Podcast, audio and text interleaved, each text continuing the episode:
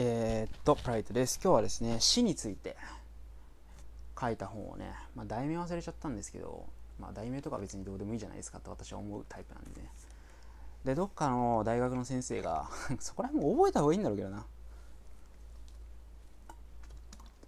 まあ、調べながらやりますで。どっかの大学の偉い先生がですね、その死についてっていう話をずっとしててですね、その、えー、っと、そのセミナーについて言われてることをまとめた本みたいなのを、えー、と前ちょっとどっかで見たんでその話をしたいと思います。死の概念とは何かみたいなのをずっと考えてですね。で人間って潜在的にもう死ぬっていうことは、えー、避けられないことじゃないですか。ね、まあ、誰か私は永遠の命を生きているっていう方がいたらね、まあ、いいなって思うわけなんですけど、まあ、基本的にその、えー、死についてはみんな触れようとしないと。うん、それはま人間の本能的なものでその死っていうのから逃げる傾向があるんですね自分のどうしようもないものから。であまり考えようとしないんですけどそれって実は違って死を受け入れることによって自分がもっとポジティブになるよねっていう話とか自分の人生がもりもっとより豊かなものになるよって話とあとはその安楽死ってあるんじゃないっていう話をしてましたね。はい。ちょっと、まあ、去るためっていうやつの動画見ただけなんですけど。あいつの動画、はい。死とは何かですね。はい。違うわ。まあ、そんな感じです。ね、まあ私がね、その、あ難しいこと喋ってるんでね、あの人も。でもっと分かりやすくするとですね えっと、まあ死の概念について、まあどういう状態かと。死は何か。でその定義についてはなかなか難しいところがあると思うんですけど何せ経験したことがない状態じゃないですか。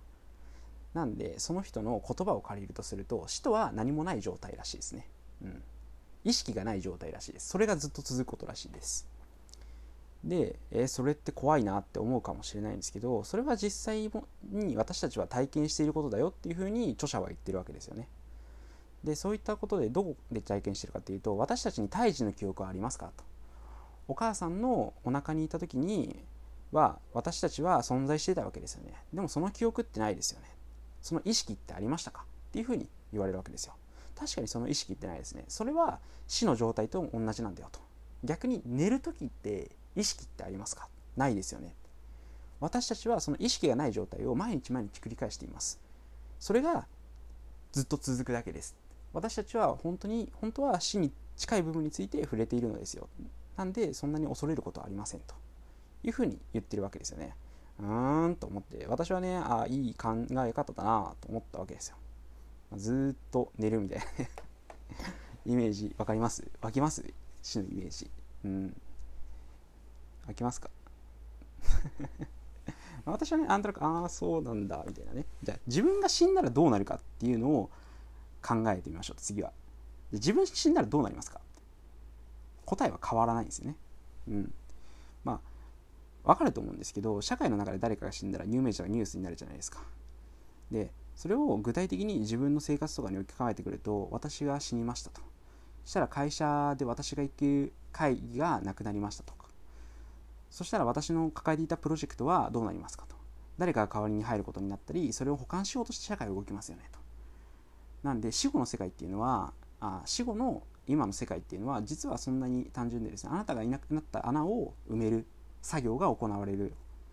そのやるはずだった作業は誰かに痴漢される、まあ、そういったふうなことが働きながらその社会っていうのは回っていると。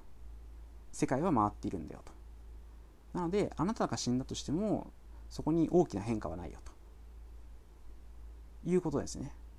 うん。っていうふうに言われてました。まあ確かにそうですね。具体的に私たちが死んだから社会が世界が終わるわけないですし、まあ、それをいっぱいね見てきてるわけですから有名人が死んだとしても私たちの生活一切変わりませんよね。っていうことですよね。はい。じゃあ次はですねその死の概念安楽死についてちょっと話していきますね。じゃあ人間って死にたくなる時ってどういう時なの？って自殺とかする人いっぱいいるじゃないですか。じゃあそれは本当に悪いことなの？周りから見て、まあ、よく言うじゃないですか。実際にその自殺なんで命大切ながら絶対死なない方がいいよみたいに言う人がいるんですけどそれは逆にねその作者は間違ってるよっていうんですその自分の人生を鑑みた時により今より幸せな気分が多いか。それとも辛い気持ちをいっぱいするか。でそれの、まあ、バランスなんですって。自分の今後の人生が楽しいものだと思える人は、えーと、自殺ももちろんしないわけですしずっと辛いものだって思ってる人はその死を選ぶですって。まあそうですよね。自分の人生将来ずっとつまんないとかもう憂鬱で、えー、もう先が見えないっていうふうになったの人は、まあ死、死を選ぶわけなんですけど。でそれが実際問題どういうとこで起きるかっていうとまあ例えば医療現場で言えばよく起きますよね。もう医療の手を尽くしたと。ずっと痛みが続くと。体中虫歯で痛いと。じゃあその人にあなたは今後もなんか楽しいことありますよと。病気進行進んでます。ずっと痛みが続きます。でもその痛みに耐えるだけのあなたの命は価値ありますと。本当に言えますか？っていうふうに作者が言うわけですね。これっていうのはその楽しみとその苦痛っていうのを天秤にかけた時に苦痛の方が大きいとすれば周りが何と言おうがその人の中ではその死っていうのを認めてあげるべきだというふうに言ってるわけですね。安楽死自殺の概念ですね。まあこれはまあすっきりする話なんですよね。で、まあ、そういったのがある一方でその多くの自殺っていうのは若者特に若者ですけど間違いが多いと言われるわけなんですよね。でよく、まあ、いじめとか問題で死んじゃう子とかいますけどでそういった部分で言うとですねそのまだ何ですか10年とか20年とかしか生きてない、まあ、30歳40代もそうだと思うんですけどまだ残された時間っていうのがあるわけですよね。その先の事象とかによってまだどんどんあの好転していくこともあるわけですよ。ずっと苦しいことが続くなんてないわけなんですよ。それがどういったことが起きてるかっていうといじめとかにあっちゃうと自分の視野がどんどん狭くなっちゃってるんですって。で将来に対することが見えなくなっちゃってその本当にえー、っと先のことが見えなくなる状態になるらしいです。今の、うん、なんか精神的なストレス負荷をかけられると周りのことが見えなくなるような状態らしいですね。でそれは周りが気づかせてあげないとその自殺っていうのは止めることできないみたいな感じで言ってました。ここら辺ちょっとあやふやなんですけど。うん。でその、まあ、いわゆる自殺をしちゃうっていうのは勘違いなんですよね。その若年層の自殺っていうのは。もう楽しいことがない。これ以上生きてても仕方がない。ってなわけないじゃないですか。20代とか10代で。もうずっとこれから苦しいことが続くんか本当かそれって。まあ、周りから見てたら思うじゃないですかなんでその子には見えてないんでそれを周りから伝えてあげればその自殺点を止められるというふうに作者は言ってましたね。はい、でですねその死の恐怖に死をエネルギーに変える方法っていうのも、えー、作者は提唱してましたね。その私は死ぬっていう死一度死を経験したことある人間っていうのはその成功する可能性が高いと。あの時に自分はもう死んだんだとか思えるんでしょうかね。うん。じゃあここら辺はねよくわかんない。んで自分なりの解説をしますけどもしですけど、えー、例えば例えばですよ。あなたが無人島に一人で遭難しました。どうしますか？って絶望ですよね。今の日本人なんてその無人島でサバイバルスキルなんて一切ないわけですし。でもこれってどうなると思います？でも多分その死っていうのに直接向かい合うと思うんですよ。だ食べ物も、まあ、周りないわけですし漂流まず 水確保しなかったらいけないわけじゃないし。だ実際その死っていうのに直面した時に人間がどうなるかっていう、まあ、今の安定があるか分かんないですよ。じゃあもうリアルにこの状況だとあと23日後には死ぬって考えた時めっちゃ頭回ると思うんですよね。どうやって水今までの経験とか知識とかからどうやって水調達しようかみたいな。そしたら気化熱気化熱じゃない地上から水が出る熱を使って熱じゃないわ水蒸気を使って水集めようかなとかろ過する方法はとかあの水飲んでも食べ物でも大丈夫かなとかいろんな知識がめくるわけですね。でこれで何が言いたいかっていうともしそうなるその死っていう状況に直面したもうやるしかないっていう状態になったら人間はやるってことなんですよ。そうそうそう。周りの状況に引っ張られるよってこと。俺が俺の俺なりの解説ね。死を利用するっていうのは。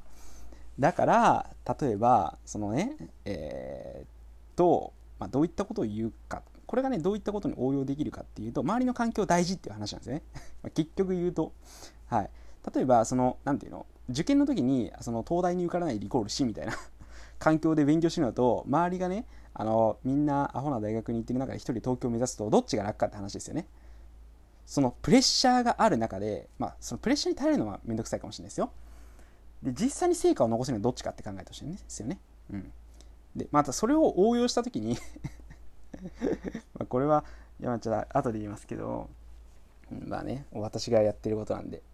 ででそう。例えば英語を覚えるにしても英語使えないと死ぬぞっていう状態と、まあ、日本語が溢れる状態の中でその英語っていうのも便利だから勉強しようねという環境どちらが成功性が上がるかってことですね。なんでね、まあ、そのコンフォートゾーンっていう考え方があるんですけど、安心を捨てようみたいな。人はその安心してる時は成長が緩まるんですよね。なんで、そのやるしかないっていう状態に身を持っていくことで、まあ、リアルにそのやばいっていう状態、まあ、生命本能を利用して学習するっていうやり方を、まあ、何らかの形でですね、取り入れるとですね、人間っていうのは飛躍的に成長しますよという話ができたのでね、ちょっとまとめて終わりたいと思います。それでは、バイバイ。